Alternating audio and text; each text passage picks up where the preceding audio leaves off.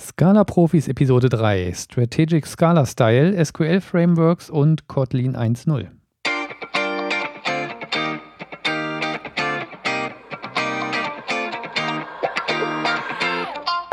Willkommen bei den Scala Profis, dem Podcast rund um die Programmiersprache Scala mit Neuigkeiten, Know-how und was uns sonst noch so einfällt.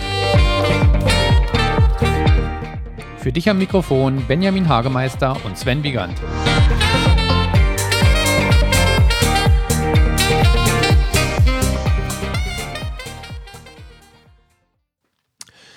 Hallo zusammen, äh, Episode 3 inzwischen schon von unserem Scala-Podcast und äh, als allererstes haben wir mal ein kleines Thema, das ist so quasi ein Nachtrag vom letzten Mal, äh, als es da um das Thema JSON in der Standard-Library ging, da waren wir so ein bisschen unsicher, was das Thema ZIP und SLIP angeht und äh, da wollten wir jetzt nochmal ein bisschen was zu nachtragen. Genau, wir sind sozusagen nachtragend. ähm, okay. Ich habe das nochmal nachgeschlagen, was SIPs und äh, SLIPs sind, äh, weil mir auch letztes Mal das Akronym nicht geläufig war. Ähm, findet man alles wunderbar auf der Scala-Website, habe ich unten auch verlinkt, wo man die Sachen findet. Und SIP steht für den Scala Improvement Process. Ähm, da wird dann intern wieder unterschieden zwischen dem normalen SIP und halt dem SLIP. Kommen wir erstmal zum SIP, zum Scala Improvement Process. Da geht es um Änderungen an der Sprache oder am Compiler. Ähm, das heißt, normalerweise wären Änderungen, die da vorliegen, dann auch zu Änderungen in der Scala Language Specification führen. Ähm, und prinzipiell ist es so bei Scala, dass jeder einen SIP submitten kann. Das steht auf der Website auch beschrieben, wie das funktioniert. Das ist irgendwie so ein ähm, Git-Repository, wo man die Sachen anlegen kann und dann durchlaufen diese SIPs einen strengen Review-Prozess, wie es da heißt, mit vielen Reviews und Diskussionen. Ja, aber es ist trotzdem nicht ganz so overheadig und umfangreich, wie es beim äh, Java Community Process ist. Gibt es denn da irgendwie klare Zuständigkeiten, wer das Review machen darf? Ähm, naja, klare Zuständigkeiten weiß ich jetzt nicht genau, aber sie schreiben da von einem SIP-Komitee, was die Sachen bearbeitet. Und da ist auch klar aufgeführt, wer das im Moment ist. Das sind im Moment Martin Odersky, Josh, Josh Surratt, äh, Adrian Moore, Seth Tiju, oh Gott, englische Namen, Dick Wall und Heather Mill. Das ist also das aktuelle SIP-Komitee. Ähm, und die scheinen dann da irgendwie in dem Prozess involviert zu sein. Wenn ich das richtig mitgekriegt habe, sitzen doch irgendwie fast alle aus dem Scalavex Podcast drin. Ja, ist eigentlich unfair, ne? Da sollten wir mal beim, äh, hier, wie heißt es, Monopol, Dingens, Bummens. Genau. Ne? Kartellamt, Kartellamt, genau. Ja. Eindeutige Benachteiligung. Da brauchen wir auch einen Sitz. Genau. Mindestens. Mindestens sollten wir beantragen. Genau, das ist auch schon das äh, Thema SIP. Dann gibt es noch den äh, SLIP. Das L steht schlicht und einfach für Library. Das heißt, das ist der Scala Library Improvement Process, äh, der dementsprechend sehr ähnlich zum SIP ist sich aber halt ausschließlich auf Änderungen und Erweiterungen der Standard-Library bezieht. Das war das, was wir beim letzten Mal diskutiert hatten mit der JSON-Library. Ähm, wie heißt es auf der Seite so schön? Er ist ebenfalls intensiv, ja, aber weniger streng als der SIP. Ist klar, wenn wir was an der Sprache ändern, dann äh, hat das einfach weitreichendere Auswirkungen, als wenn man jetzt nur in der Library ein bisschen was hinzuführt. Hinzufügt, so soll es heißen. Ist das dann auch wieder das gleiche Komitee, was da im Hintergrund verantwortlich ist, oder ist das da ein anderes? Ähm, da stand jetzt nichts mehr explizit von einem Komitee, von daher gehe ich davon aus, dass das dann am Ende das gleiche ist. Ja, würde ja auch durchaus Sinn ergeben. Ja, ja, genau. Ja, das war es auch schon von SIPS. Können wir schon zum nächsten Thema kommen. Ja, das nächste Thema, äh, Strategic Scala Style. Ähm, wir sind darauf aufmerksam geworden durch einen äh, Twitter von äh, Martin Odersky. Tweet der heißt Tweet, das. ja, Mensch, verdammt. Du Neuland. weißt doch, das Neuland, genau. Das Internet wird sich auch nicht durchsetzen, bin ich von überzeugt. Ähm, von einem Tweet von Martin Odersky, der auf einen äh, wirklich sehr interessanten Blog-Eintrag äh, verwiesen hat zum Thema Strategic Scala Style. Äh, wie sollte man am besten Scala schreiben? Ich glaube, sein abschließender Kommentar dazu war, sollte jeder Scala-Entwickler mal gelesen haben. Genau so hat er es gesagt, ja. Ja, Grundlage von äh, dem, was in diesem Blog steht. Ich muss jetzt erstmal vorweg ganz ehrlich sagen, ich habe keine Ahnung, wie man den Namen ausspricht.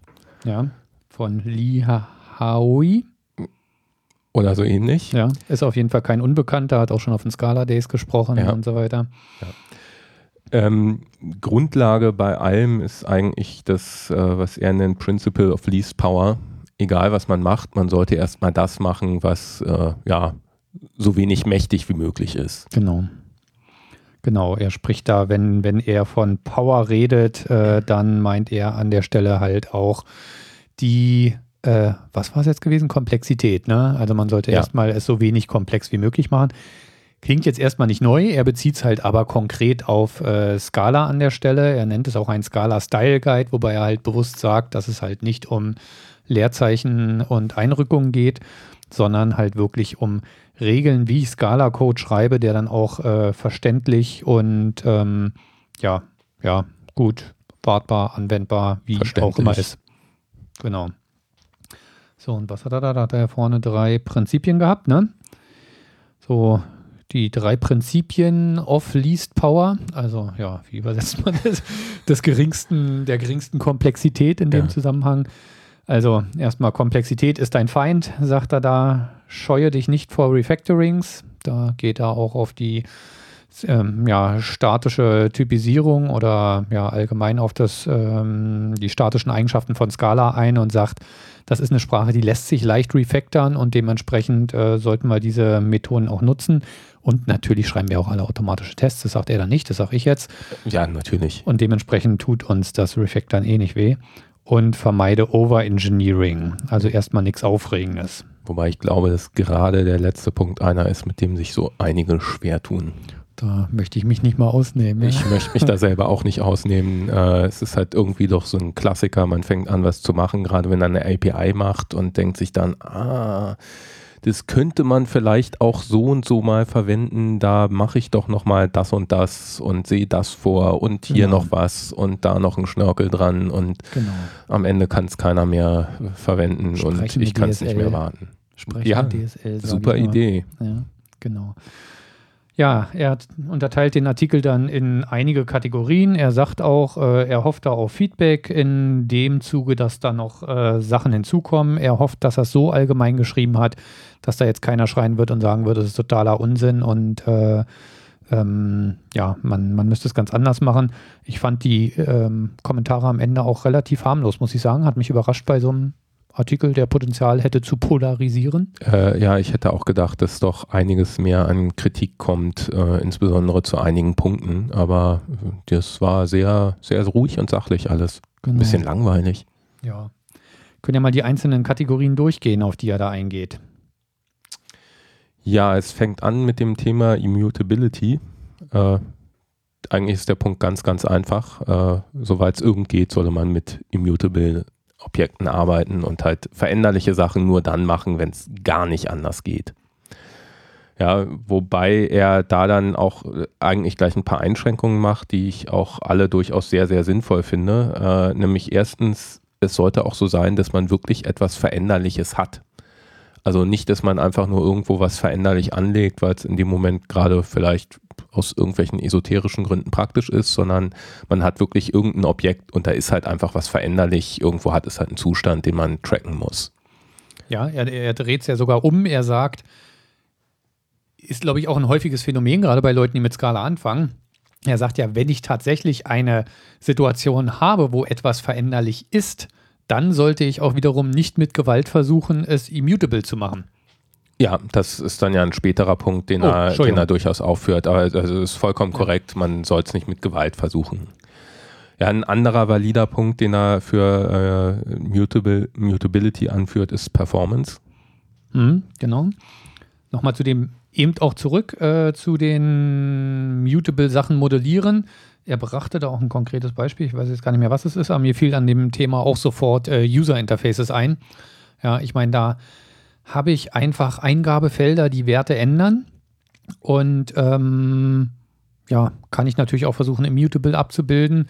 aber an der Stelle ändere ich nun mal einfach äh, Objekte und egal wie viel hin und her ich da betreibe mit Kopien von Objekten anlegen und so weiter, am Ende ist es irgendwie Mutability schon per se, ja, weil der Anwender passt einfach einen Wert an. Und ich weiß noch, da habe ich in der Anfangsphase auch mal krampfhaft versucht, nee, jetzt musst du Mutability-Fall meiden, aber das ist einfach so eine Situation, da macht es einfach Sinn. Ja. Äh, zumal, wenn man es da versucht, krampfhaft nicht zu machen, dann führt das unter Umständen einfach auch zu sehr, sehr komplexen Code. Genau. Ja, wo an jeder Stelle irgendwie Kopien von Objekten erzeugt werden, wo dann äh, im Endeffekt eine Sache ein bisschen anders ist und die dann weitergereicht werden und irgendwann weiß man eigentlich gar nicht mehr, wo wurde welches Objekt jetzt erzeugt und warum. Und da ist es oftmals sehr, sehr viel einfacher, wenn das Objekt einfach gleich veränderlich ist. Genau. Aber ich hatte dich bei der Performance unterbrochen. Ähm, ja, da gibt es eigentlich nicht weiter groß was zu sagen. Es gibt einfach manchmal äh, Situationen, wo es deutlich einfacher ist, schnell einen Code zu schreiben, wenn man mit veränderlichen Objekten arbeiten, als, arbeitet, als wenn man es unbedingt versucht, mit unveränderlichen Objekten zu machen. Ähm, und wenn man die Situation hat, schreibt er ihm auch ganz klar, ist das auch okay, beziehungsweise man sollte es einfach auch machen. Ja, der nächste Punkt, den er auflistet, den finde ich dabei auch sehr, sehr wichtig, dass man aber auch den äh, Scope sehr einschränken sollte. Also wenn man ein veränderliches Objekt hat, dann sollte das da leben, wo es eben auch veränderlich sein muss und nicht dann irgendwie plötzlich über das ganze System verteilt werden und äh, überall veränderlich äh, verwendet werden, auch wenn es an anderen Stellen überhaupt nicht verändert werden muss. Genau, er spricht also schön davon, es soll nicht rausleaken aus den Stellen, wo ich die Mutability wirklich brauche. Genau, und dann spricht er noch von, man möge doch bitte Double Mutability vermeiden. Den fand ich auch sehr schön. Also das heißt, wenn ich Mutability brauche, zum Beispiel bei Collections, dann soll ich mich bitte entscheiden, ob ich ein Val nehme in Verbindung mit einer Mutable Collection oder ein var mit einer Immutable Collection, aber bitte nicht ein var mit einer Mutable Collection, weil das deutet in der Regel auf einen Designfehler hin und macht in den allerseltensten Fällen Sinn. Auf welche Art das Objekt veränderlich ist, ist dann ja auch egal. Eins von beiden reicht. Genau, eins von beiden reicht. Ja, und der letzte Punkt ist jetzt das, was du äh, vorhin im Grunde schon angesprochen hast. Man soll halt nicht irgendwelche komplizierten äh, Design-Pattern nutzen, um dann an einer Stelle, wo was verändert werden muss, es doch mit Gewalt unveränderlich zu machen. Ähm, denn ja, also gut, er sagt ja auch nicht explizit, man soll es nicht machen, sondern man soll es nur dann machen, wenn es wirklich einen Vorteil für einen hat und man auch wirklich weiß, was man tut. Genau, er geht hier konkret, konkret auf Event Sourcing und CQ, CQRS ein, ähm, wo er sagt, ja, ist ein Mechanismus, der bietet diverse Vorteile. Ähm, halt Action Queuing, sage ich mal, ähm, wird halt häufig genutzt, um ja gerade User Interface Eingaben auch äh, immutable äh, abzubilden und bringt diverse Vorteile, dass ich den Status ähnlich wie bei einer Transaktion bei der Datenbank auch wiederherstellen kann. Aber er sagt, wenn ich diese ganze Mächtigkeit, die dieser Mechanismus nicht brauche, äh, sondern es nur mache, um Mutability zu vermeiden, dann soll ich es doch bitte lassen. Aber er stellt auch klar in diesem ganzen Abschnitt über Immutability, dass Immutability ganz klar zu bevorzugen ist. Das war ja auch der erste Punkt, use Immutability as far as possible, ähm, aber halt nicht krampfhaft. Und das fand ich da auch ganz angenehm. Okay. Ja, nächster Punkt ist, äh, ja, auf welche Art definiert man irgendwelche öffentlichen Interfaces, also Schnittstellen für irgendeine API oder was auch immer. Ähm, ich muss gestehen, das ist der Teil von seinem Guide, mit dem ich mich irgendwie so am schwersten tue. Okay. Wo ich irgendwie so am ehesten das Gefühl habe, äh, ja, und? Okay. Ja, ich fand es hm, ich, ich fand's schon ganz äh, spannend, nicht uninteressant. Er sagt halt, das einfachste Interface ähm, zu einer API oder zu einem Package ist sind statische Methoden mit Standardtypen als Argumenten und Rückgabewerte. Ja, muss ich sagen, ich bin auch noch so ein bisschen Java geprägt. Ich denke auch immer erstmal dran, äh, schreibst erstmal ein Interface, ja, und machst dir erstmal einen Haufen Klassen. Ähm, und da sagt er halt einfach statische Methoden, was ja so früher bei genauso wie viele jetzt mit funktional total dogmatisch sind, waren es früher bei äh, Objektorientierung oder Java selbst ist ja schon total dogmatisch in dem Hinblick, weil ja irgendwie alles ein eine, in einer Klasse abgebildet werden muss. Äh, bei Scala eigentlich auch, ne? fast. Ja, fast. Immer Number Objects ist schon ein bisschen, bisschen näher genau. dran. Ähm, und insofern fand ich es recht erfrischend, dass, achso, und ja auch häufig gesagt wird, Objekte und statische Methoden sind böse. Ne? Und hier sagt er einfach, ja, wenn ich einfache Funktionen habe, die Eingabe, also wirklich funktional, ja, Eingabewerte, Ausgabewerte, äh, Status wird nicht geändert, Herrgott, dann mach halt statische Methoden. Ja. Wenn das dann nicht geht, dann sagt er, äh, dann soll man halt seine eigenen Typen instanzieren, äh, die dann halt die entsprechenden Funktionen bereitstellen. Genau. Ähm, äh, is needing the user to instantiate some classes. Ja, ja, genau, genau.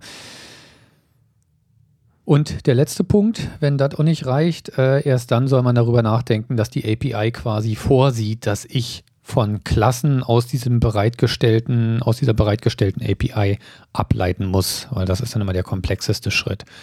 Stimme ich Ihnen insofern zu. Ich kenne es halt auch aus dem, aus dem Android-Umfeld. Da freue ich mich auch mal, wenn ich Komponenten finde, die ich einfach reinschmeißen kann und einfach simpel aufrufen kann.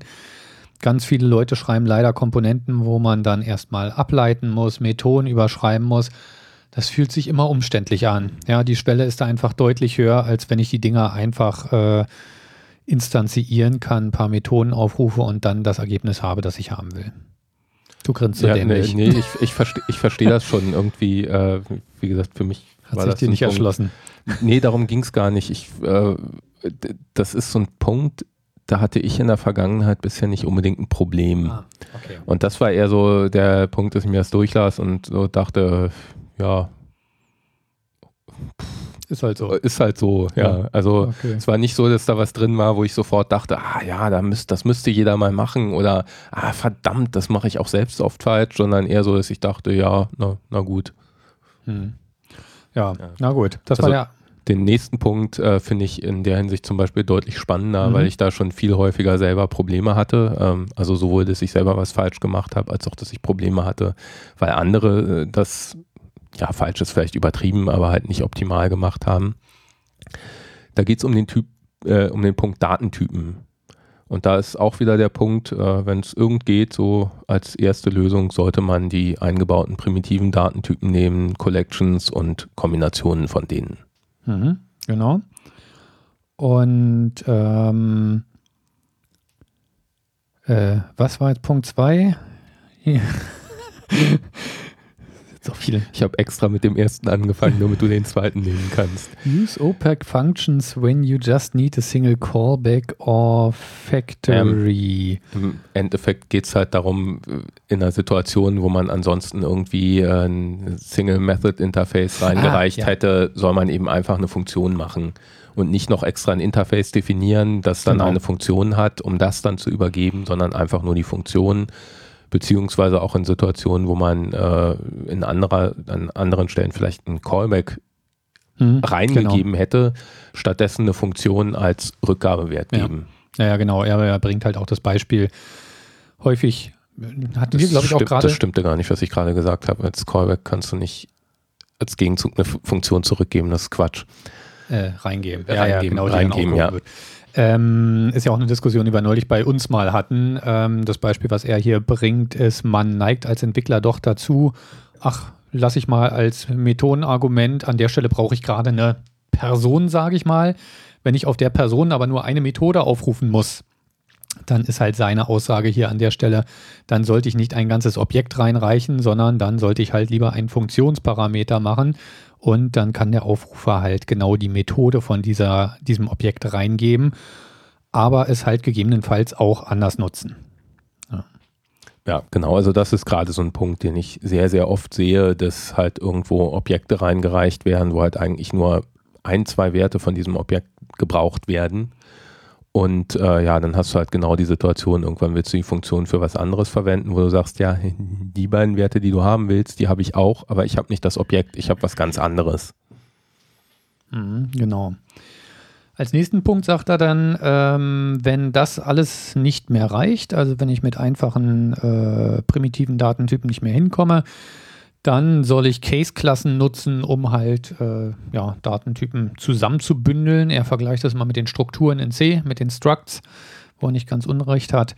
Äh, ist schön schlank von der Erstellung und ähm, er sagt halt auch, so eine Case-Klasse bringt relativ wenig Überraschung.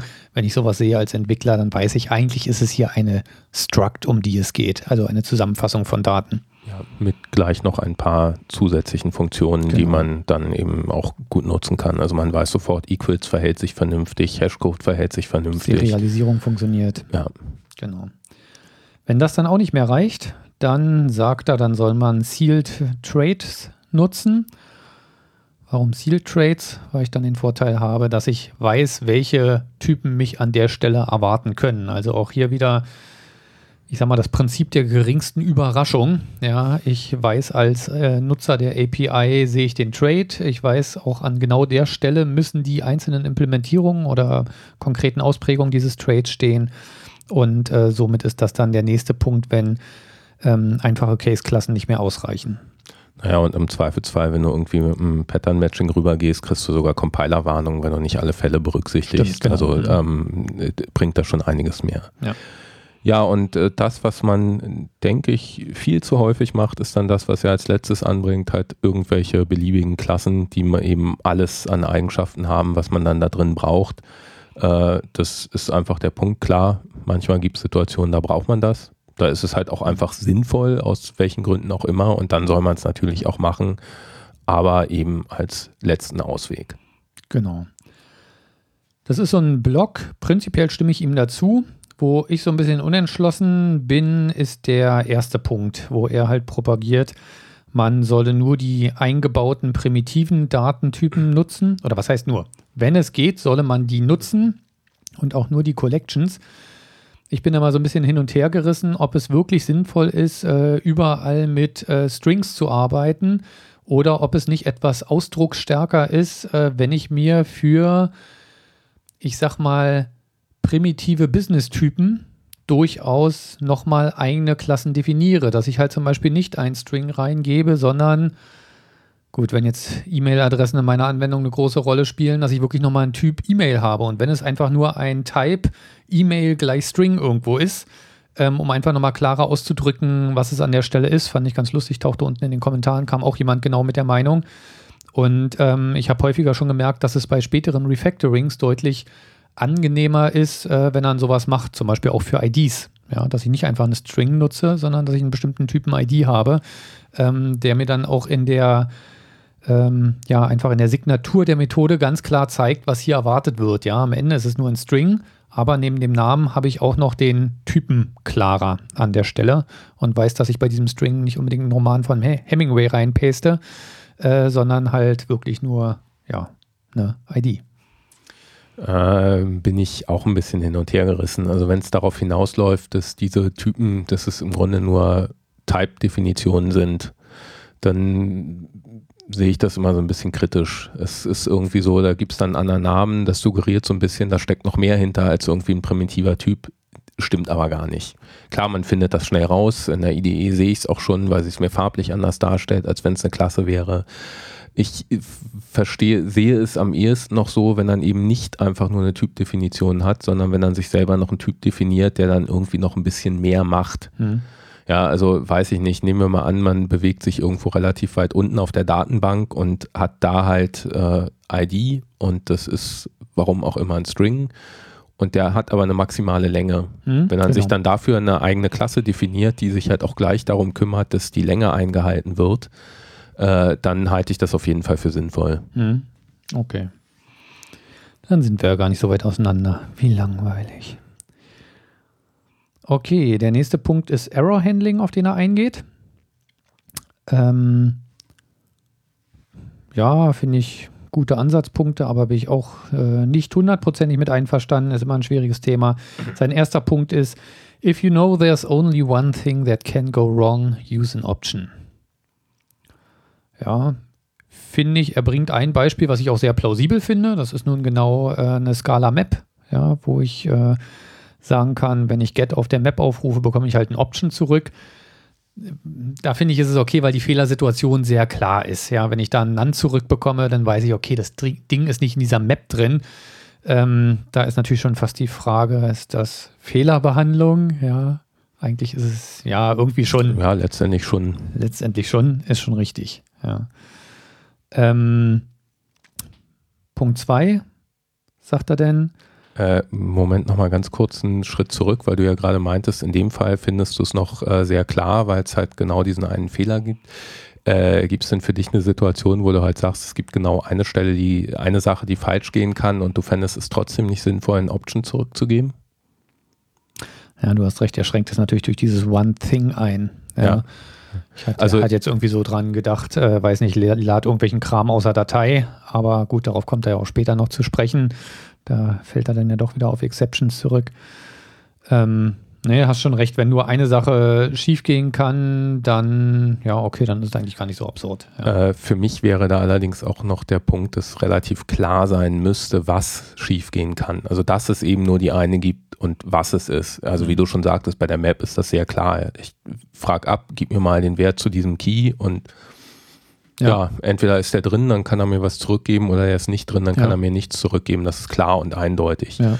Ähm, mir fällt jetzt kein gutes Beispiel dafür ein, aber wenn wir was hätten, wo wir auch sagen, da kann nur genau eine Sache schiefgehen, aber das ist nicht ganz so klar und eindeutig, dann könnte es wieder sein, dass ich ein Problem damit hätte. Aber wie gesagt, mir fällt kein Beispiel dafür ein, von daher ähm, ja, ja gut. Habe ich mit dem Punkt auch kein Problem. Ja. Mach du mal Punkt 2, ich muss hier einen von deinen, eins von deinen Chili-Teilchen inhalieren. Ja, der äh, nächste Punkt ist halt, ähm, es geht jetzt noch ein bisschen weiter. Wir haben schon verschiedene Sachen, die schief gehen können. Dann schlägt er vor, mit einem einfachen Sealed Trade zu arbeiten, also sich halt hinzustellen und zu sagen, okay, ich habe irgendwie ein Sealed Trade Result und jetzt habe ich davon abgeleitet verschiedene äh, Fehlerzustände, die auftreten können. Ja, im einfachsten Fall sowas wie Success, wo dann halt das Objekt zurückgegeben wird, das ich haben will und dann eben verschiedene Fehlerobjekte. Und die dann halt als Case-Klassen abgeleitet von dem Sealed Trade, so dass man überall da, wo es verwendet wird, eben auch per Pattern Matching arbeiten kann und dann halt auch, falls ein neuer Fehlerzustand äh, dazukommt, im Zweifelsfall gleich vom Compiler darüber informiert wird, dass man da einen Fall vergessen hat. Genau.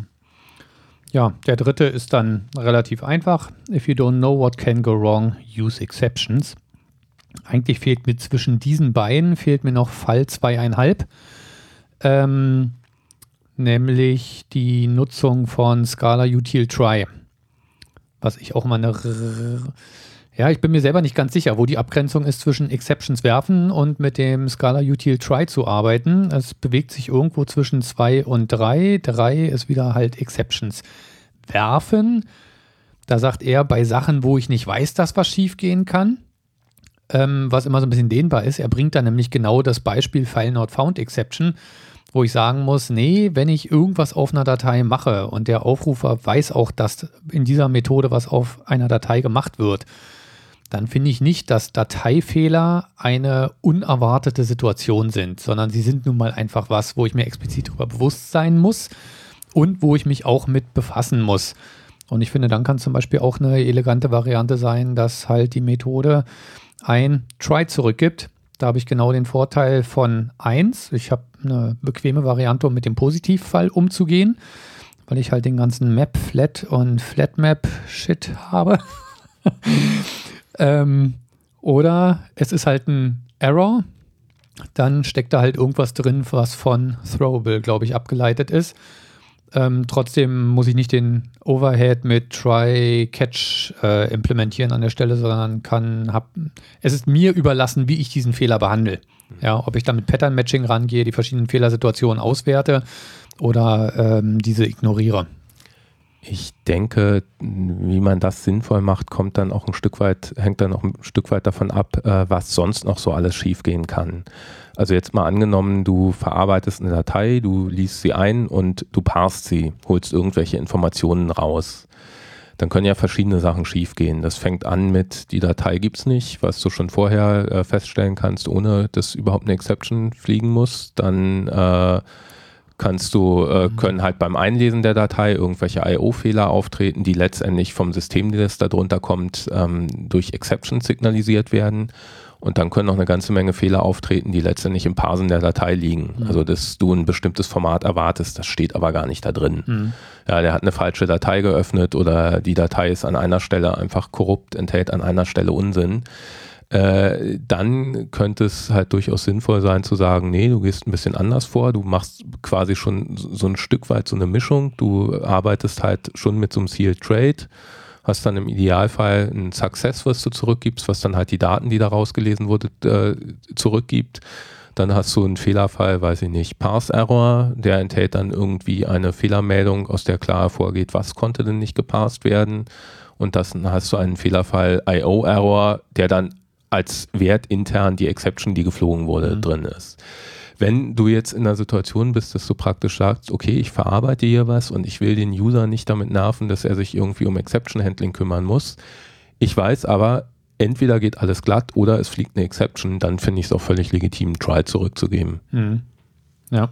Also ich denke mal, es kommt wirklich dann auf den gesamten Anwendungsfall an. Ja.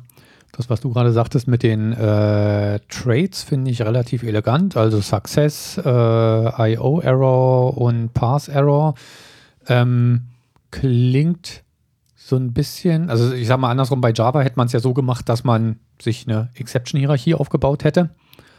Ähm, da finde ich wieder die Abgrenzung der beiden Fälle irgendwie äh, schwierig. Na gut, hier geht es um irgendwas, was ich zurückgebe. Ich ja. gebe ein Result zurück. Ja. Mal abgesehen davon, wenn du es dann ganz schick machen willst, da bewegst du dich aber auf der Schwelle zum Overengineeren. Äh, kannst du dich dann auch noch hinstellen und deine, äh, dein Result-Objekt mit so Sachen wie Map und so versehen, äh, dass der User dann auch wieder die Gelegenheit hat zu sagen, im Zweifelsfall gib mir einfach den Rückgabewert und wenn irgendein Fehlerfall aufgetreten ist, sei es nun beim Parsen oder durch eine IO-Exception, fliegt halt eine Exception wieder. Da muss, ich, da muss ich schon wieder sagen, das würde ich eigentlich schon wieder fast erwarten bei der Lösung. Weil wenn es wirklich so ist, ich bekomme da das Beispiel, was er bringt, ja, Seal Trade äh, und dann gibt es verschiedene Implementierungen davon, halt Success und Pass Error, IO Error. Ähm, was mir daran nicht gefällt, ist, es erinnert dann von der Programmierung her so ein bisschen an alte C-Zeiten, wo jede Funktion, die irgendwas tut, äh, einen int zurückgibt und dann muss ich erstmal prüfen, ist es null, dann ist alles in Ordnung, ansonsten ist es ein Fehler.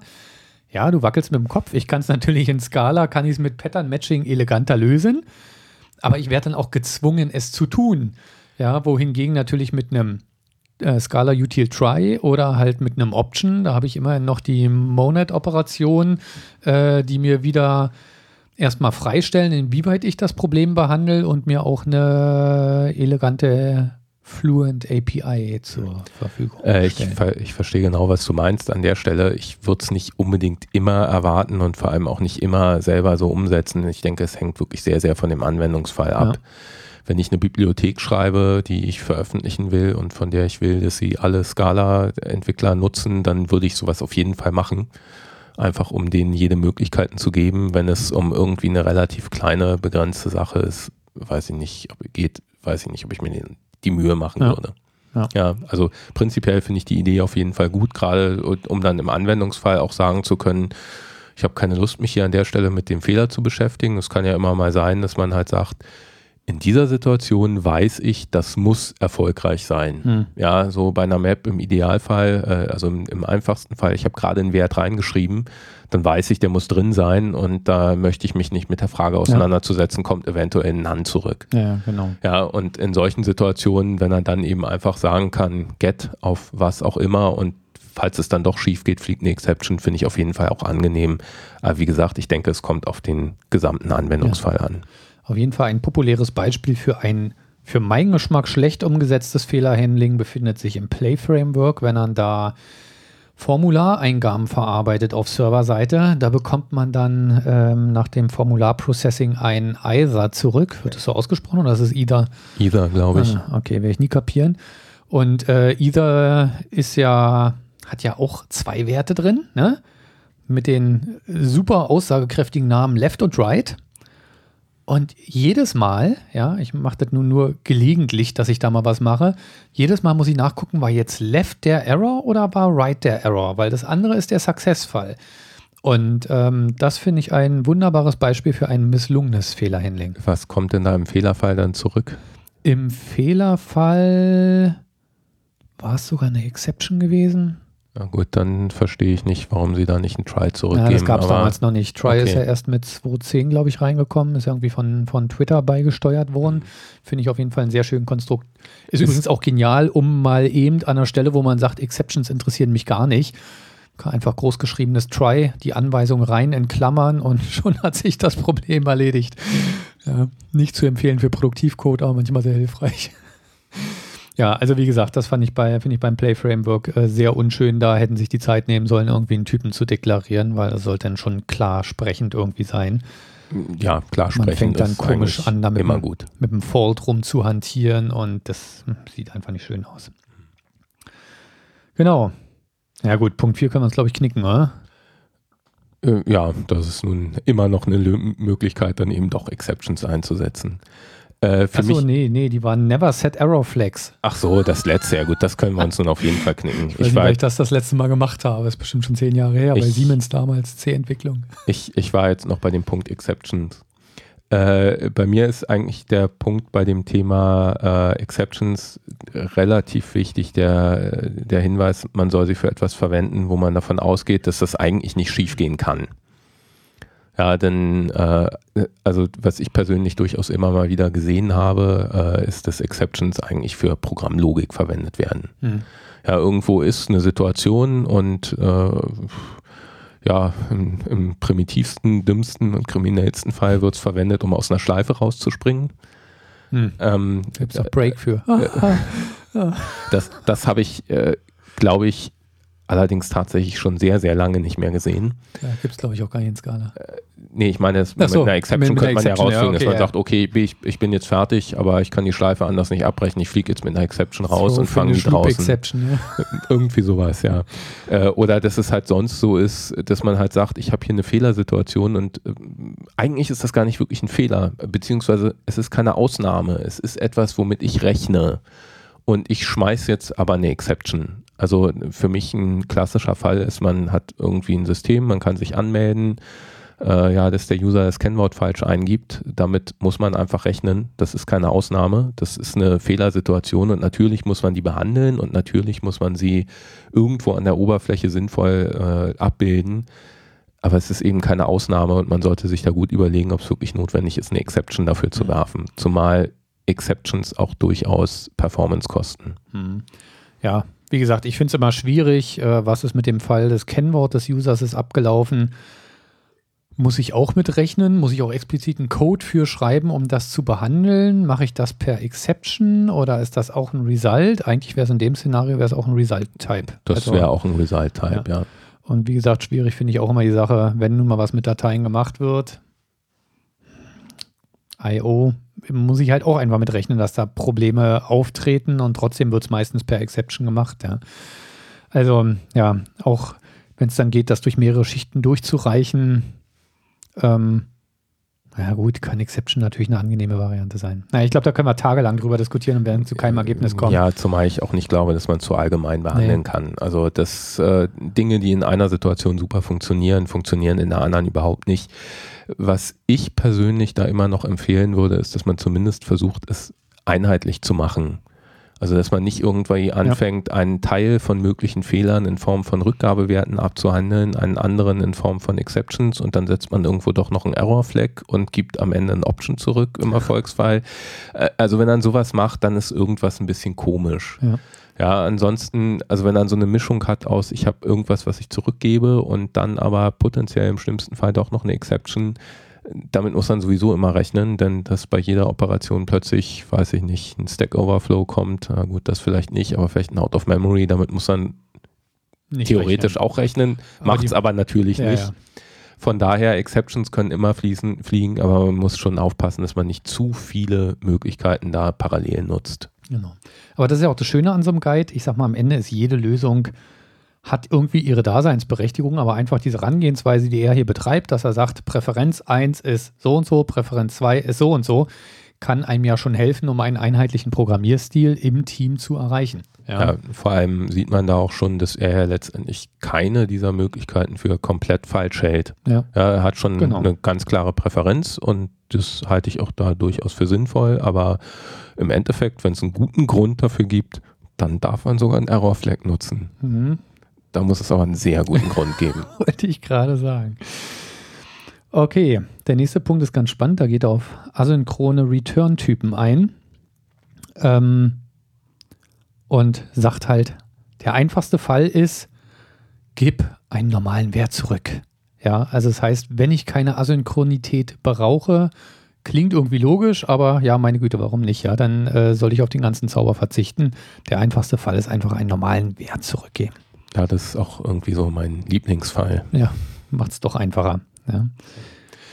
Der nächste Punkt ist halt, wenn man dann nicht drumherum kommt und man muss asynchron arbeiten, dann sollte man doch noch Möglichkeit einen Future zurückgeben.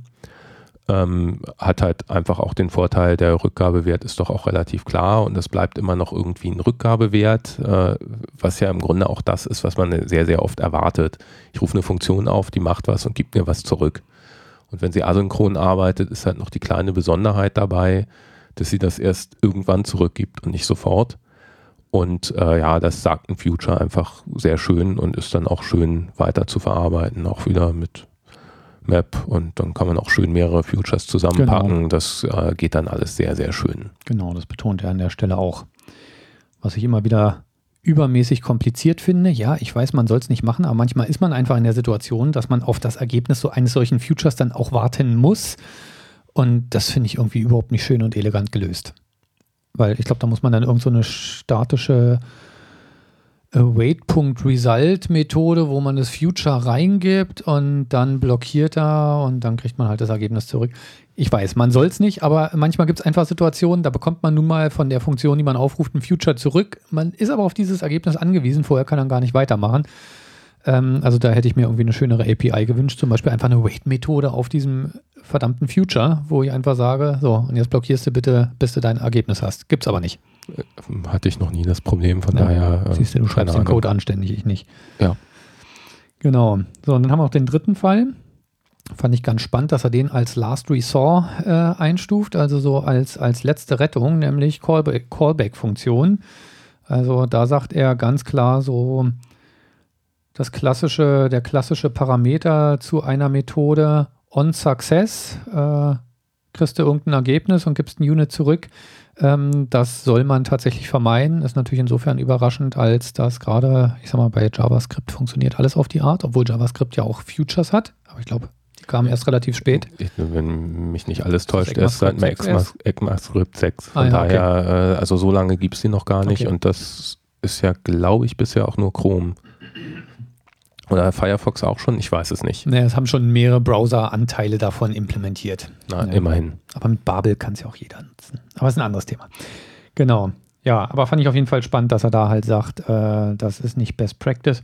Finde ich auch wieder gut, weil, hm, kann dann letztlich sagen, ist auch eine valide Form, so ein, so ein Callback. Ja, ist nicht ganz so elegant in der Nachbearbeitung, aber genau wieder durch diese Abstufung hier, dass man sagt, Future wird bevorzugt, hat man wieder eine klare Regel fürs Team, wie man vorgehen kann. Er gibt an der Stelle ja auch eigentlich ein relativ einfaches Beispiel, wo ein Callback notwendig ist, nämlich wenn dann irgendwas äh, aufruft und dann passiert halt asynchron was und das passiert nicht nur einmal, sondern mehrfach. Hm.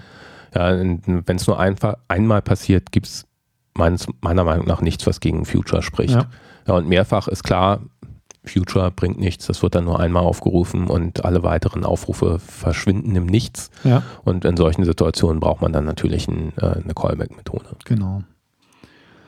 Okay, und dann kommt er zum letzten Punkt, den fand ich auch ganz spannend, Dependency Injection, wo dann die ersten Punkte etwas befremdlich klingen, weil es nicht das ist, wo man an Dependency Injection denkt. Ja, ich äh, würde eigentlich sagen, die ersten Punkte sagen so ein Stück weit, tu es nicht. Genau. Ja, aber es, es, ist nicht unberechtigt, weil wenn man dieses Middle Dependency Injection an der Hand hat, dann neigen viele dazu. Ist ja immer so, ne? Wenn er ein neues Spielzeug hat, dann macht man alles mit diesem neuen Spielzeug und dann neigen halt viele dazu, selbst simple Eingaben für irgendwelche Funktionalitäten einfach per Dependency Injection zu machen. Und sein Punkt 1 ist, als erstes probiere hardcodierte Dependencies. Soll heißen, ich habe eine Methode, die benötigt was, um ihren Job zu tun, dann gibt das Ding einfach als Parameter rein. Punkt. Ja. Valider Ansatz. Ja, absolut valide, äh, wie du schon sagtest. Man macht sonst einfach viel zu oft und äh, da bin ich auch selber schuldig, wie ich zugeben muss, aber äh, oftmals muss man es einfach gar nicht und da sollte man halt mit dem einfachsten anfangen. Genau. Das war jetzt schon Punkt 2, den ich genannt hatte, ne? Naja, wurscht. Ähm, ja, der nächste Punkt ist, äh, baut da im Grunde dann alles immer so ein bisschen darauf äh, äh, aufeinander auf. Wenn man halt feststellt, dass man irgendwo äh, eine Funktion immer und immer und immer wieder irgendwo braucht in der Klasse, dann soll man sie halt nicht in die einzelnen Funktionen einreichen, sondern einfach gleich im Konstruktor, sodass man es nur einmal machen muss. Genau, da bringt er das Beispiel Logger, wo er sagt, hier, ich habe Log-Methoden und die möchten bitte einen Parameter haben, einen Output-Stream, wohin geloggt werden soll. Das kann ich natürlich in jede Methode mit reingeben, aber da macht es dann doch mal Sinn, eine Logger-Klasse zu bauen. Kennen wir ja auch alle aus den Frameworks, wo ich im Konstruktor das Ding mit reingebe und sage, wo soll er hinschreiben. Und dann muss ich es bei den einzelnen Methoden nicht mehr machen. Ja, und wenn auch das einem nicht mehr weiterhilft, weil die Klassen alle irgendwie viel zu groß werden, das alles viel zu sehr verteilt ist, dann soll man eben auch äh, mit abstrakten Mem äh, Methoden arbeiten. Genau. Containing class, split into traits. Ja, ja, genau. Use abstract numbers. Fifth, make the method parameter implicit. Genau, das kommt dann bei ihm erst an Position 5. Ist, glaube ich, auch so ein klassischer Effekt, den man als äh, jemand, der gerade mit Scala angefangen hat und Implicits kennengelernt hat, ähm, auch wieder am Anfang so eine klassische Overusage hat. Das heißt, da probiert man dann mal aus, was man damit alles machen kann und macht ganz viel Implicit. Äh, kleiner Tipp am Rande, einen impliziten Parameter vom Typ long, in, string oder irgendwie sowas ist keine gute Idee. Nicht. Aha, verstehe nie warum, aber gut. Nee, gibt natürlich auch dafür valide Beispiele, was, was ich da sehr gerne äh, mag, sind irgendwie Database Connections oder sowas. Ähm, da macht es einfach Sinn, ja. Das ist einfach Boilerplate, wenn ich das bei, ich brauche es einfach in bestimmten Klassen, brauche ich es wirklich bei jedem Methodenaufruf. Ähm, und das ist trotzdem auch nicht was, was ich unbedingt in Konstruktor mit reingeben kann. Ja, wenn dieses DAO-Objekt ein Singleton ist ähm, und meine Database Connection ist nun mal was, was aus dem Pool kommt, das heißt, es ist potenziell bei jedem Aufruf eine andere, ähm, da muss die mit reingegeben werden und da sind implizite Parameter, gerade bei so einer Call-Hierarchie über mehrere Methoden hinweg, ähm, einfach nett, weil es einfach durchgereicht wird automatisch. Oder weil sich vielleicht die Konfiguration zur Laufzeit ändern könnte und es deshalb vielleicht nicht gut ist, wenn er mit einer festen Konfiguration arbeitet, dann ist sowas auch ganz praktisch. Spielst du da auf aktuelle Ereignisse an? Äh, nein, würde ich nie tun. Also man soll keine äh, Usernamen und Kennwörter zum Zugriff auf die Datenbank fest einkodieren, meinst du? Äh, zum Beispiel. Und wenn man das Kennwort fest einkodiert, dann wenigstens verschlüsselt. Sehr schön. Ähm, genau. If all else fails, use dynamic variables, also known as global mutable state. Ja, gut. Also ich glaube, so weit muss man es nicht kommen lassen. Ich äh, wollte auch gerade sagen, das ist so ein Punkt, da muss schon verdammt viel vorher fehlen, damit ich sowas mache. Genau. Und dann sagt er noch siebtens, don't use Setter Injection. Also das soll man dann nicht machen, dass man irgendwelche Objekte, auf denen gearbeitet wird, per Setter mit reingibt. Gut, ist ja auch irgendwie Mutable State, also passt ja zu Punkt 6. Dazu. Ja, genau. So, damit haben wir das Ding äh, durchgearbeitet, kann man wirklich sagen. Wie gesagt, ich finde viele spannende Tipps drin. Ist wie immer bei so Sachen, ist jetzt nichts, wo man wirklich äh, sagt, ja Mensch, habe ich noch nie drüber nachgedacht. Ähm, aber es hat mal jemand drüber nachgedacht, hat es aufgeschrieben mit den Präferenzlisten und das finde ich ganz hilfreich. Ja, und ich kann wirklich nur jedem empfehlen, sich das Ding mal durchzulesen. Also es liest sich auch relativ gut, auch mhm. wenn es äh, ein bisschen länger ist und äh, gute Beispiele dabei. Also schon eine äh, sehr schöne Sache. Genau. So, in unserer Planung hatten wir für den Punkt 15 bis 20 Minuten vorgesehen, ne? Haben wir geringfügig länger gebraucht. Ja, eigentlich wollten wir noch über SQL-Datenbank-Frameworks reden. Ich würde mal sagen, den vertagen wir, oder? Das würde ich auch sagen. Das machen wir in der nächsten Episode, zumal wir darüber vermutlich nochmal etwa genauso lange reden können. Befürchte ich auch. So. Dann lass uns doch mal gucken, was wir noch auf der Liste haben. Genau. Als nächstes noch einen kleinen Tipp. Oder? Wolltest du gerade was anderes? Äh, nein, ich äh, wollte dich darauf hinweisen, dass du noch was zum Thema Scala Collection Guide hattest sagen wollen. Und genau. ich finde, das passt da eigentlich auch ganz gut zu. Genau, genau. Ähm, hatte da einen spannenden Artikel gefunden von, zum Thema Scala Collections von 47 Degrees. Das ist ja auch kein unbekanntes Unternehmen im Scala-Umfeld. Die haben einfach nochmal die häufigsten Collections in einem Artikel zusammengestellt äh, und haben die verglichen bezüglich von äh, bezüglich Mutability, Immutability. Im Wesentlichen haben sie da verglichen Sec, List und Vector. Und sie haben sie bezüglich Performance und Handba Handhabbarkeit äh, verglichen. Haben da auch eine richtig schöne Vergleichstabelle am Ende. Ja, das ist wie wenn man so einen CT-Artikel liest und dann schön die Produkte vergleichen kann. Auch mit Benotung? Äh, nein, nicht mit Benotung, aber sie haben durchaus auch CT-ähnlich äh, Fazits und Tipps mit drin. Kann ich auch gleich ganz, noch, ganz kurz noch zu kommen. Ähm, was ich da tatsächlich ganz spannend fand, jetzt oute ich mich wahrscheinlich als totaler Anfänger und so weiter. Für mich war es bisher immer, wenn ich Pattern-Matching machen wollte auf einer Collection, dann habe ich immer eine List genommen, weil mir gar nicht bewusst war, dass es mit den anderen auch geht. Schande, Asche über mein Haupt. Na, also, was soll ich dazu noch sagen? Und das, da sind sie in dem Artikel auch nochmal drauf eingegangen, also auch für Loser wie mich, äh, dass man dann sieht, wie ich auch auf einem äh, Vektor und einer Sequence Pattern Matching machen kann und dass das genauso gut geht.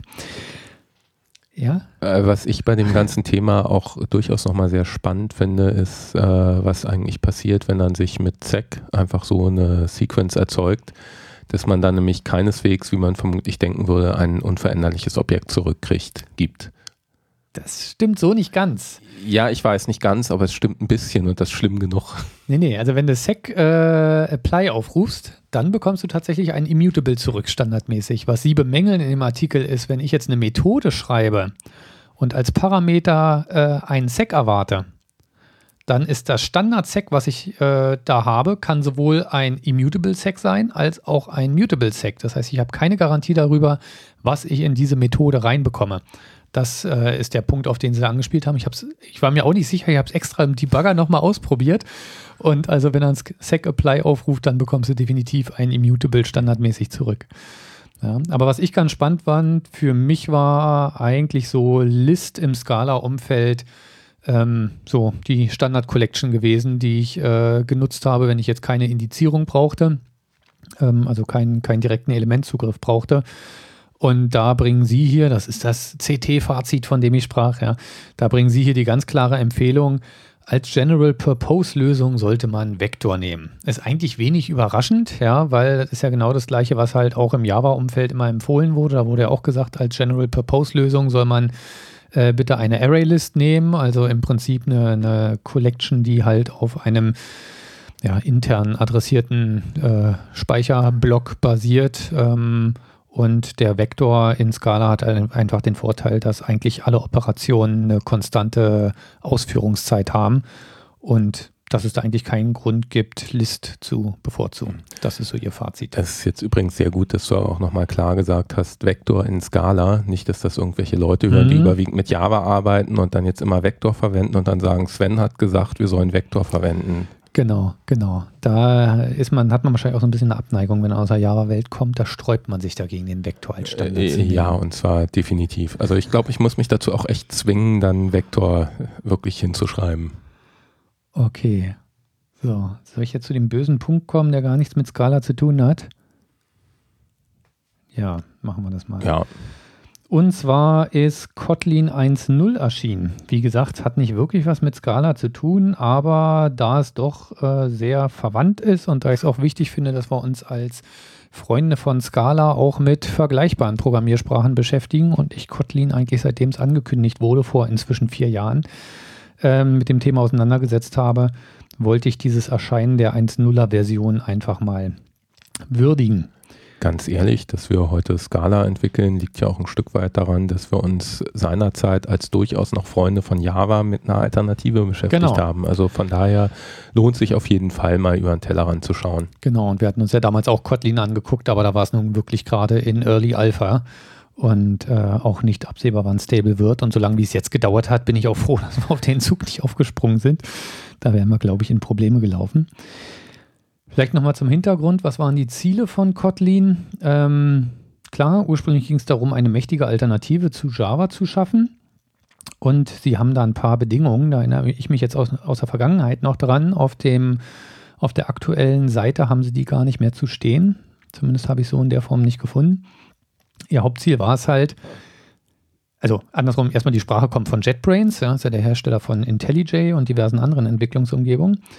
Und ähm, sie haben halt selber gesagt, äh, Java reicht ihnen nicht mehr. Ähm, halt die üblichen Pain Points, äh, Boilerplate Code, Null Pointer Exceptions bis zum Abbrechen und so weiter.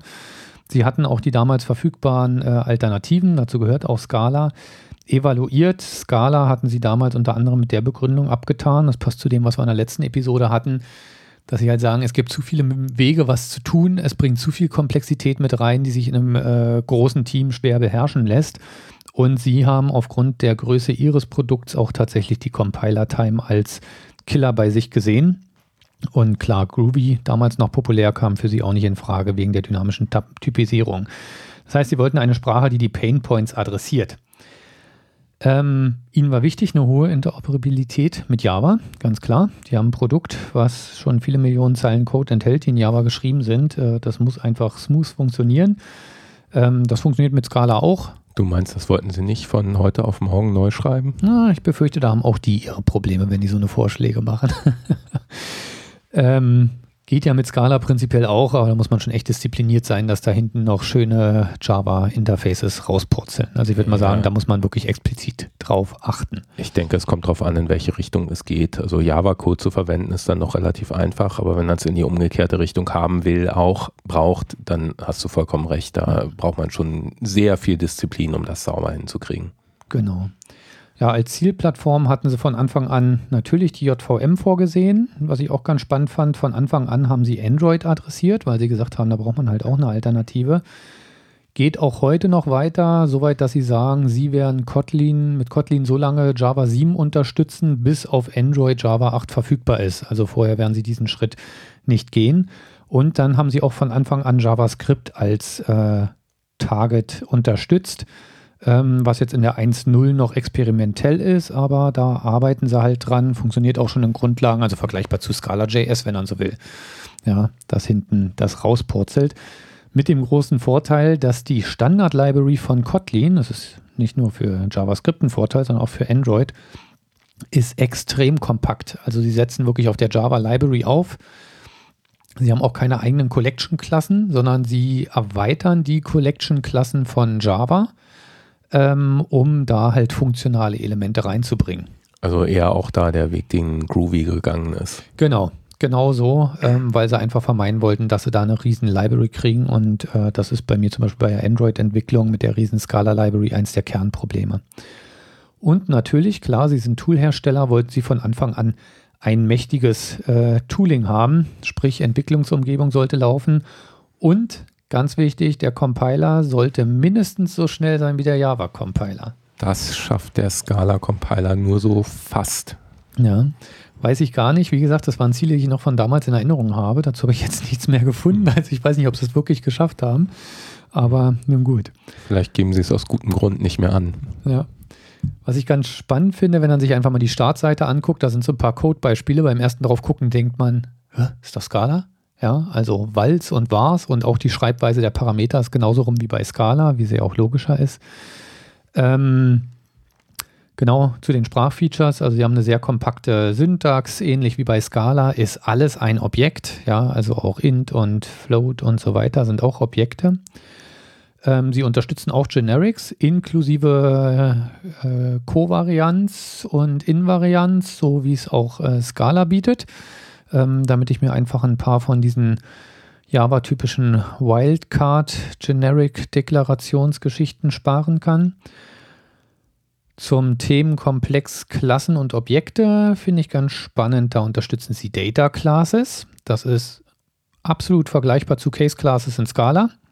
Wobei ich den, Name, den Namen Data Class so als Außenstehender ehrlich gesagt auch sprechender und praktischer finde. Ja, weil Case Class, ja, okay, Pattern Matching. Ja, wenn man das weiß, ist ja irgendwo auch ein bisschen ja, ja. logisch, aber das muss man halt auch erstmal wissen. Also ich weiß noch, als ich damals das Scala-Buch gelesen habe, habe ich mich auch gefragt, warum heißen die Dinger Case Classes? Ja, war, hat sich mir irgendwie nicht erschlossen. Data Class zeigt genau das, was wir auch eben auch in dem Artikel hatten, dieses, es ist eine Zusammenfassung von Daten eines Struct. Sehr schön. Und auch da bieten sie die gleiche Schreibweise wie bei Scala. Das heißt, eine Data Class mit Primärkonstruktor habe ich in einer Zeile deklariert und äh, habe da auch den ganzen Kram wie Hashcode, Equals und so weiter. Sie unterstützen Objects, also Singletons, auch mit genau der Schreibweise von Scala. Sie unterstützen primäre Konstruktoren bei Klassen, auch mit der Schreibweise wie Scala, also dass der Konstruktor oben direkt mit drin ist. Aber sie machen die Konstruktoren schön, ja, schön. Es gibt auch sekundäre Konstruktoren, die rufen auch wieder den Primärkonstruktor auf. Aber wenn ich tatsächlich einen Konstruktor-Code habe, dann gibt es einen expliziten Init-Block innerhalb der Klasse. Ja, das Ding heißt einfach Init, geschweifte Klammer auf. Und da steht dann wirklich der Code, der ausgeführt wird, wenn das Objekt instanziert wird. Da hatten wir uns ja damals in Episode 0 schon ausgelassen, dass ein bisschen diese, dieses Einstreuen von Code, ähm, von Konstruktorcode in die Klassendeklaration durchaus zu versteckten Problemen führen kann bei Scala. Sie unterstützen Properties, also es ist eigentlich genauso wie bei Scala, wenn ich in einer Klasse eine Property als wahr deklariere, dann kann ich mich immer noch später dazu entscheiden, die Setter und Getter zu überschreiben, aber ich muss sie nicht von Anfang an anlegen. Da haben sie eher eine Syntax, wie sie bei C Sharp ist. Also man deklariert dann bei der Property direkt, gibt es glaube ich so ein, so ein, Schlüsselwort, wirklich Getter oder Setter oder sowas, womit man dann diese Dinger einzeln überschreiben kann. Ähm, Interfaces sind ähnlich wie bei Java 8. Das ist wahrscheinlich auch das Feature, was ich am meisten vermissen würde. Also es gibt keine Trades in dem Sinne. Interfaces sind wie bei Java 8. Das heißt, sie können Methoden implementieren, ähm, aber sie dürfen keinen Status haben. Ja, muss ich sagen, wäre wahrscheinlich eine der Sachen, die mir fehlen würde, weil gerade wenn dann mal irgendwie so, ich sag mal, Android mal wieder, ja, Benutzeroberfläche, da muss man einfach manchmal Status haben und da finde ich es wunderschön, wenn ich den in einem Trade als Private wegkapseln kann und dann in mein View einbinde und da ist das aber alles unsichtbar und verschwunden. Allerdings haben sie dafür einen Workaround und zwar bieten sie Delegation direkt in der Sprache an. Das finde ich ganz spannend, weil das habe ich so noch nirgendwo anders gesehen. Das heißt, du kannst zum Beispiel sagen, deine Klasse extends irgendein Interface by und dann gibst du den Namen einer äh, Property deiner Klasse an, also einer Variable. Die muss dann natürlich vom Typ dieses Interfaces sein. Und das führt dazu, dass alle Methodenaufrufe, die auf deine definierte Klasse erfolgen, standardmäßig erstmal an diese interne Property weitergeleitet werden. Und ich kann dann aber quasi überschreiben genau. und äh, da eingreifen. Genau. Und damit umgehen sie so ein bisschen das Problem, äh, was man, äh, was Scala halt über Trades löst und was Java ähm, gar nicht löst. Äh, dass man halt Standardimplementierung für Sachen haben kann, finde ich auch einen validen Ansatz und durchaus interessant. Ja, beim Thema Funktionen natürlich Higher Order Functions und Lambda-Ausdrücke, lokale Funktionen, also Funktionen innerhalb von Funktionen Default-Argumente, benannte Argumente. Sie bieten sogar eine Infix-Notation. Ist in meinen Augen was, was man auch gut hätte weglassen können. Ja, also dass ich halt so Operator-ähnliche Schreibweise machen kann. Allerdings mit dem Unterschied, ich muss eine Funktion direkt als Infix deklarieren, damit man sie mit Infix-Notation nutzen kann. Das heißt, wenn ich eine DSL schreiben will, dann deklariere ich direkt so eine Methode als Infix und dann kann ich sie in Infix-Notation nutzen.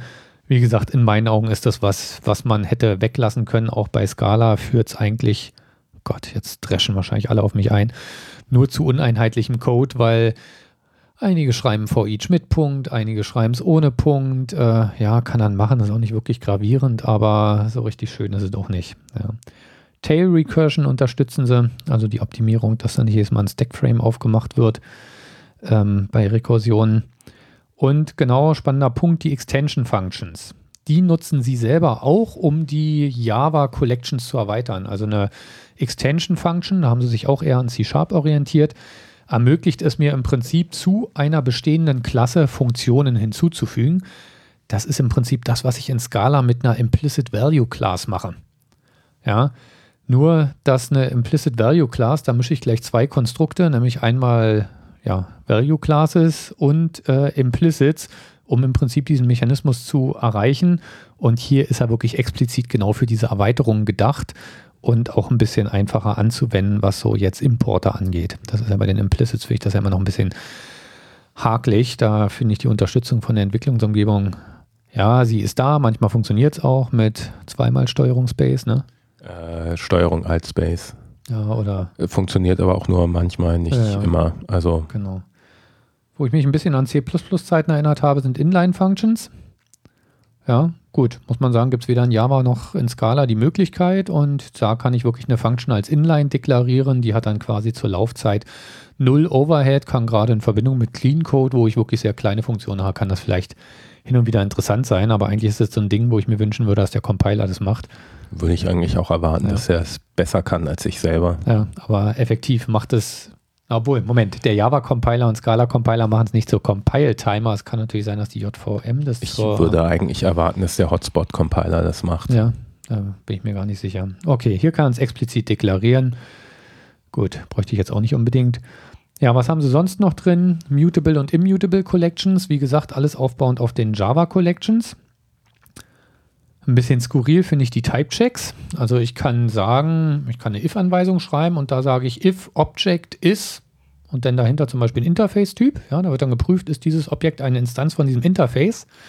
Und dann kann ich innerhalb des if-Blocks auf diesem Object Methoden aufrufen, die nur dieses Interface hat. Das heißt, durch diese Abfrage, wenn sie erfolgreich ist, wird implizit ein Cast vom Compiler vorgenommen. Da muss ich sagen, da gefallen mir doch die Matchblöcke in Scala deutlich besser. Das finde ich irgendwie expliziter.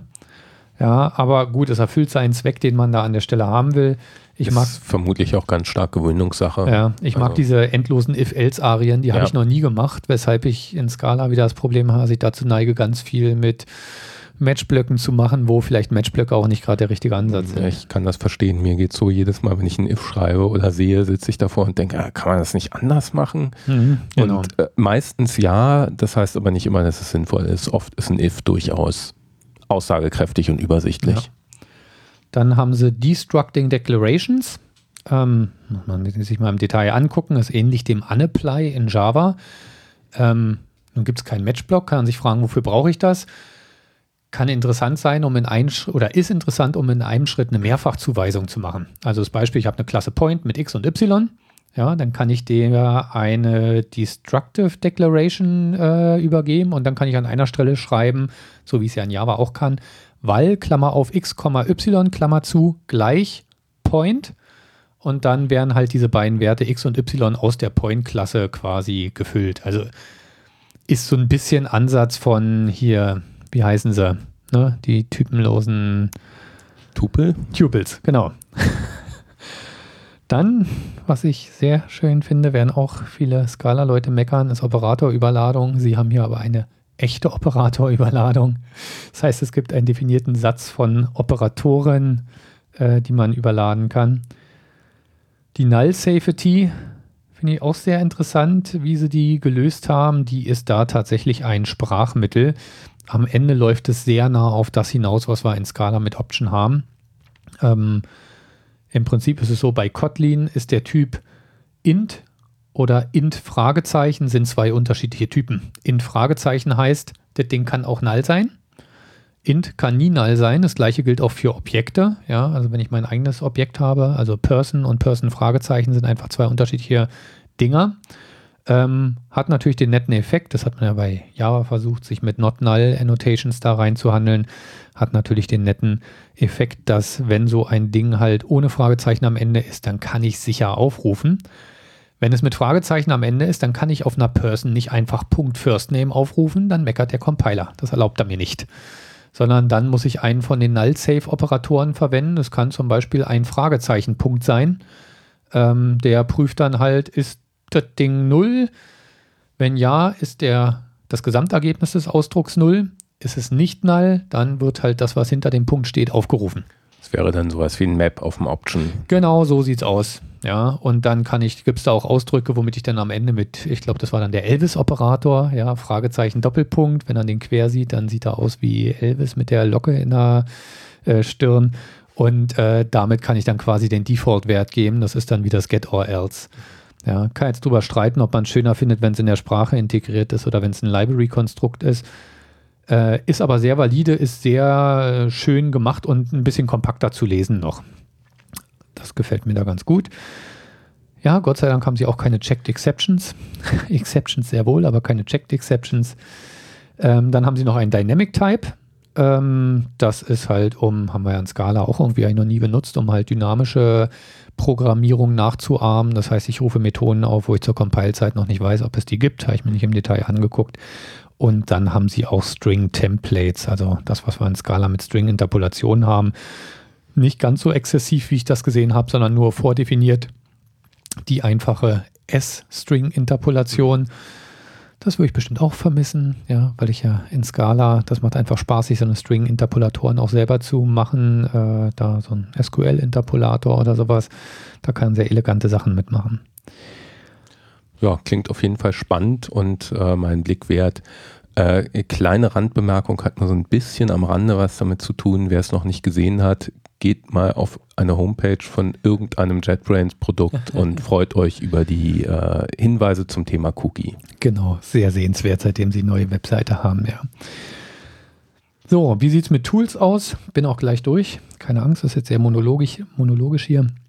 Ähm, natürlich wird Kotlin ab Werk mit IntelliJ unterstützt, auch in der freien Version. Wenig überraschend. Das finde ich total überraschend. Ja. Ähm, was interessant ist, natürlich auch mit Android Studio, der offiziellen Android-Entwicklungsumgebung, weil die ja nun mal auf IntelliJ aufsetzt.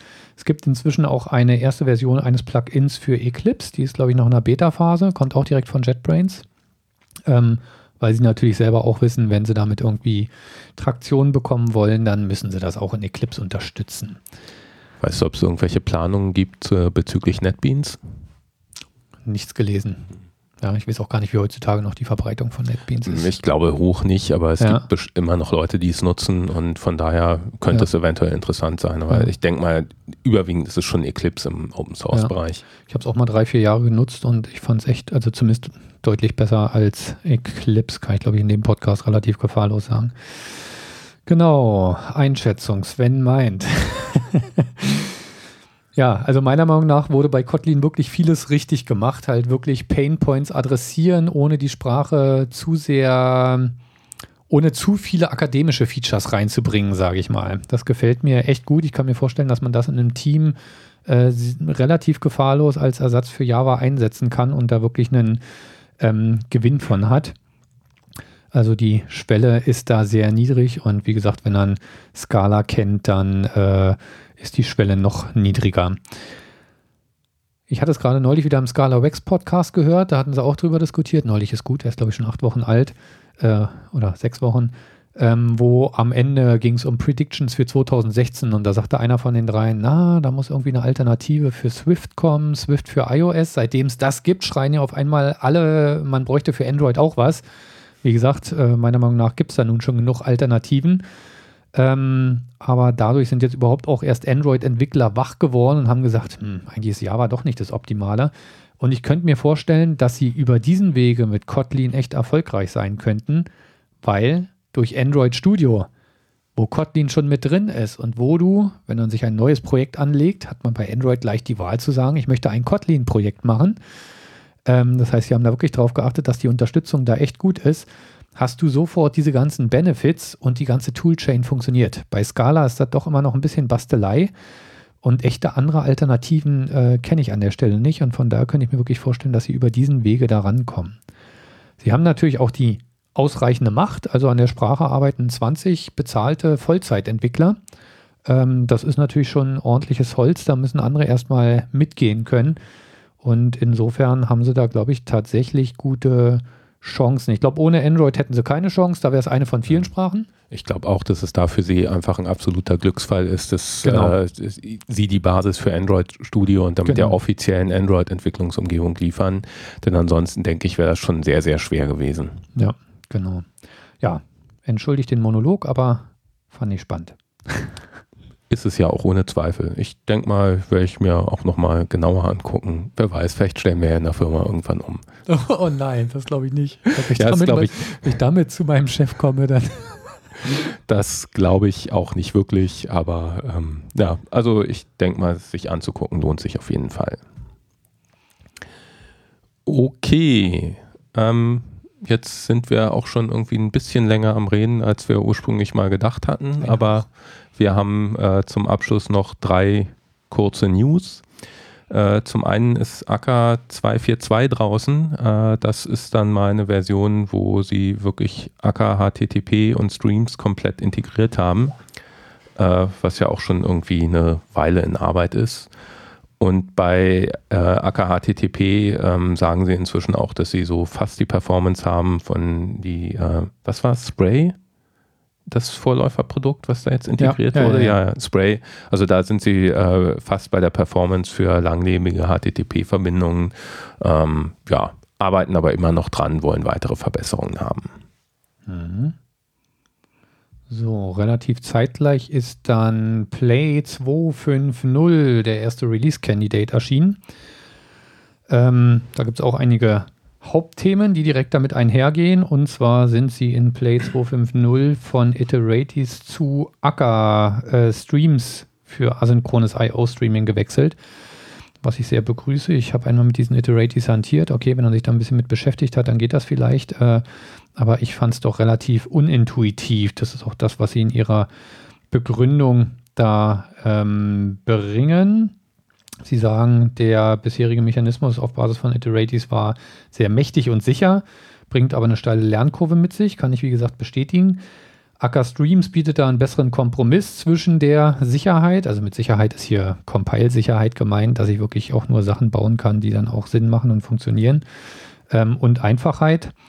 Und Acker Streams finden in Play dann halt an diversen Stellen Anwendungen äh, bei Filtern, Streaming Response Bodies, Request Body Parsers, da hatte ich es mal genutzt, ähm, bei WebSockets und bei Streaming Web Service Client Responses, also wenn ich Web Services abfrage und umfangreiche Responses kriege. Iteraties können weiter genutzt werden und sind da auch nicht äh, als deprecated und ist auch nicht absehbar, dass sie das wären. Das heißt, der Mechanismus bleibt erhalten. Weitere Themen, die sie drin haben, ähm, betreffen hauptsächlich die Java API. Da sind sie einfach von ihren Play-spezifischen Typen wie Promise und Option auf die äh, entsprechenden Typen umgestiegen, die mit Java 8 reingekommen sind. Und äh, durch die funktionalen Möglichkeiten von Java 8 bieten sie jetzt auch in der Java API Möglichkeiten an, die es bisher nur in der Scala API gegeben hat. Zum Beispiel, dass man eigene Filter oder Body Parser schreiben kann immer gern genommener Punkt verbesserte Performance bis zu 20 Prozent. Ja, Im Vergleich zu? Im Vergleich zu was und wo, weiß man nicht. Das hat mich so ein bisschen erinnert ah. an so eine Produktpackung, weißt du, wo so ein gelber Stern drauf prangt, jetzt bis zu 20 Prozent schneller. Verbesserte Formel. Ja. Bei Zahnpasta-Kern. Genau. Neues Rezept. Genau, neues Rezept, genau. Und was sicherlich noch ganz schön ist, äh, bisher haben sie als Logging-Framework fest verdrahtet Logback genommen und ähm, ab 2.5.0 kann man alle SLF4J-kompatiblen Frameworks nutzen. Sie haben jetzt nicht geschrieben, dass sie SLF4J einsetzen, aber gehe ich mal von aus. Und man kann auf einfache Art das Logging von SQL-Statements aktivieren, was bisher nicht so ohne weiteres ging. Und dann bekommt man halt die vollständigen SQL-Statements ausgegeben. Spannenderweise unabhängig vom verwendeten Persistence-Framework. Wie auch immer. Oh, okay. Ja, ich dachte zuerst bezieht sich nur auf Anorm, aber dem ist mitnichten so. Ja, dann äh, zum Abschluss noch ein Punkt, der ähm, auch nur am Rande mit Scala zu tun hat, dafür ja. aber ganz viel mit diesem Podcast zu tun hat. Ähm, äh, unser aller Lieblings-Podcast-Player UPod, äh, der komplett in Scala geschrieben ist, ähm, da ist das am Rande, hat es mit Scala zu tun. Äh, und zwar von Sven, da ist das, hat ganz viel mit diesem Podcast zu tun, entwickelte Player, hat jetzt in der neuen Version Unterstützung für Kapitelmarken. Das heißt, wenn ihr irgendeinen langweiligen Podcast hört, also halt nicht gerade Scala-Profis, sondern was anderes, dann könnt ihr auch besonders langweilige Kapitel jetzt überspringen, was schon auch sehr, sehr nett sein kann. Genau, und auch um eine Übersicht im Podcast zu kriegen, ist schön. Okay, damit haben wir die Liste dann nach einer Stunde 18 doch abgearbeitet. Wunderbar. Ja, hat dann doch nicht so viel länger gedauert als gedacht. Mal wieder unsere Zeitplanung ist hervorragend. Wir haben jedes Mal vorher Schweißausbrüche. Oh Gott, haben wir genug Material, um die Episode voll ja, zu kriegen? Ja, es war eng. War sehr eng, ja. Wir hätten ja. doch noch die, die, die SQL-Frameworks machen sollen. Äh, ja, dann äh, hätten wir jetzt, wären wir bei zwei Stunden in Summe vermutlich. Genau. Ich mache noch mal ein bisschen Werbung. Wir haben tatsächlich relativ ausführliche Shownotes, wo ganz viel von dem, was wir hier äh, besprochen haben, auch noch mal drin ist. Ich sag mal, bei Sachen, wo es eins zu eins die Artikel abbildet, da haben wir uns das geknickt. Da ist dann nur ein Link auf den Artikel.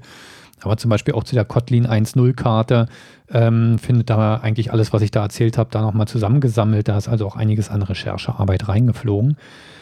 Ebenso in den Show Notes findet ihr einen Kauf uns einen Kaffee-Button. also, falls euch der Podcast gefällt und ihr etwas spenden wollt, dann könnt ihr da einfach mal draufdrücken. Freuen wir uns natürlich auch. Ist ja spät am Abend, damit wir auch beim nächsten Podcast dann nicht einschlafen.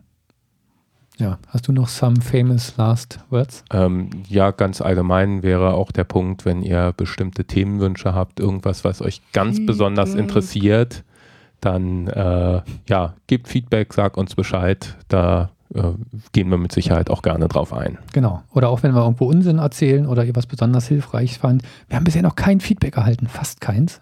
Fast kein Feedback. Fast keins. Ähm, danke, Daniel. Ähm, aber da würden wir uns wirklich mal freuen, wenn da nochmal Infos zurückkommen würden auf den üblichen Kanälen, Google Plus, Twitter oder auf der Webseite. Haben wir's? Ich denke schon. Na denn, bis März. Ciao. Ciao.